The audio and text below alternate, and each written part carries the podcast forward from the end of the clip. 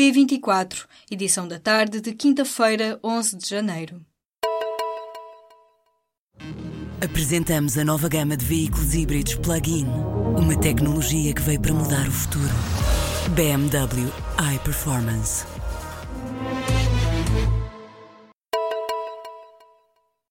Legalização da cannabis para fins medicinais pode ser uma realidade, mas não para já.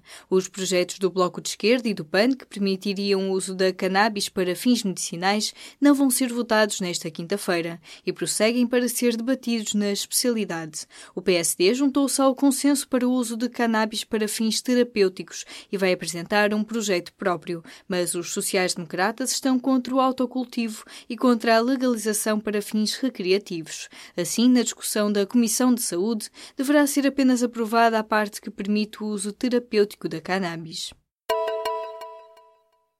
Há mais alunos com o chamado percurso direto de sucesso, mas ainda são a minoria. No último ano letivo, tanto no terceiro ciclo como no ensino secundário, houve mais alunos a concluírem estes níveis de escolaridade sem chumbar pelo caminho e com nota positiva nos exames nacionais do nono e do décimo segundo ano. Segundo dados divulgados pelo Ministério da Educação nesta quinta-feira, estes estudantes são 46% dos alunos que concluíram o nono ano e 42% dos que concluíram o décimo 12º ano, mas tanto no ensino básico como no secundário, a maioria dos alunos continua ainda a não ter este percurso direto de sucesso. Os dados mostram que o desempenho dos alunos continua a ser fortemente marcado pelo género e pelo meio de origem. Uma equipa de investigadores portugueses descobriu uma molécula que faz as células recuarem no tempo. A equipa do Instituto de Medicina Molecular, em Lisboa, descobriu uma molécula que ajuda a reverter células adultas e velhas em células semelhantes às dos embriões, ou seja, com capacidade de se tornar em qualquer tecido do corpo. A regeneração de tecidos doentes ficou agora um pouco mais facilitada. Os resultados desta reprogramação de células adultas foram publicados pela equipa portuguesa portuguesa na revista científica Nature Communications. Declarar dívidas de condomínio na venda de imóveis pode passar a ser obrigatório. O Pacto para a Justiça, firmado há quase uma semana, apresenta várias medidas na vertente económica e esta é uma das principais. No documento a que o público teve acesso, é também proposto que seja criado um serviço público de informação e alerta sobre falências, ações judiciais cíveis e outros factos relevantes da vida das empresas. Este Pacto para a Justiça tinha sido pedido pelo Presidente da República a juízes juízes, procuradores, advogados, funcionários e solicitadores. Foi firmado na passada sexta-feira, mas os representantes do setor mantiveram até agora em segredo as perto de 90 medidas que constam do documento. Querem transmiti-las em primeira mão ao presidente Marcelo.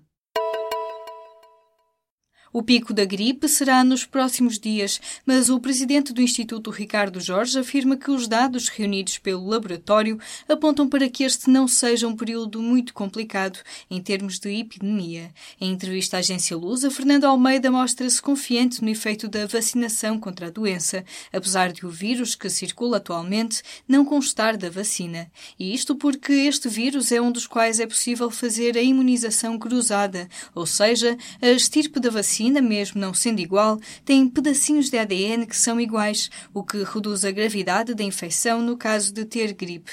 O Instituto Ricardo Jorge é responsável pela avaliação da gripe, seja na identificação dos tipos de vírus como ao nível das consequências da doença. Durante a época gripal do ano passado, a gripe e a vaga de frio terão sido responsáveis por quase 4.500 mortes. A partir desta quinta-feira, a Uber inicia as operações em Braga. O anúncio foi feito em conferência de imprensa pelo diretor-geral da empresa para a região ibérica. Rui Bento revelou que Braga era a cidade onde mais pessoas abriam a aplicação à procura do serviço prestado pela plataforma. A expansão para a nova região inclui uma parceria com o Sporting Clube de Braga. De acordo com o Dinheiro Vivo, haverá vantagens exclusivas para os sócios do clube, como zonas específicas para os adeptos apanharem um carro da Uber e isto a poucos dias do jogo com o Benfica, que se realiza no próximo sábado. O anúncio do alargamento das operações da Uber a Braga coincidiu com a entrada de um novo concorrente em Lisboa, a Taxify.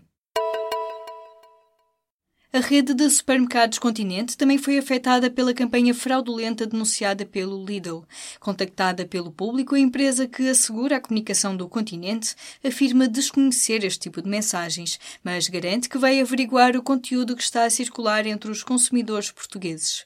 O Lidl já denunciou a campanha fraudulenta que circula em aplicações e redes sociais como WhatsApp, Facebook e Instagram.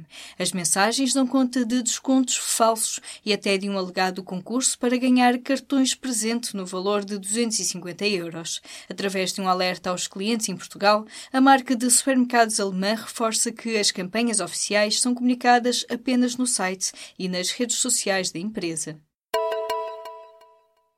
A saída do Reino Unido da União Europeia sem acordo pode custar 500 mil empregos. Os números são de um estudo encomendado a uma consultora pela Câmara de Londres, que pede ao governo um acordo para manter o país no mercado comum. O estudo realizado pela Cambridge Econometrics sugere que a saída do Reino Unido da União Europeia pode ter custos diferentes. Tudo depende da existência ou não de um acordo. No pior cenário, um Brexit sem acordo pode custar até 500 mil postos de trabalho e levar à perda de 56 mil milhões de euros de investimentos ao longo dos próximos 12 anos. Os setores financeiro e dos serviços seriam os mais afetados, podendo perder até 119 mil postos de trabalho. O debate final entre Rui Rio e Pedro Santana Lopes para a liderança do PSD foi na manhã desta quinta-feira na TSF e na Antena 1. As eleições diretas no partido realizam-se neste sábado, dia 13 de janeiro.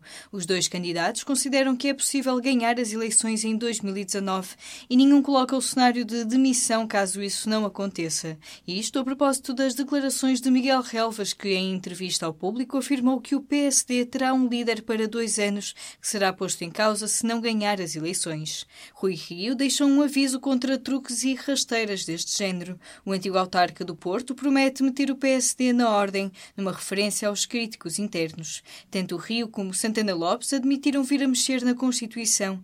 Para Santana Lopes, esta deveria ser mais isenta e para Rui Rio deveria ser mais curta e linear.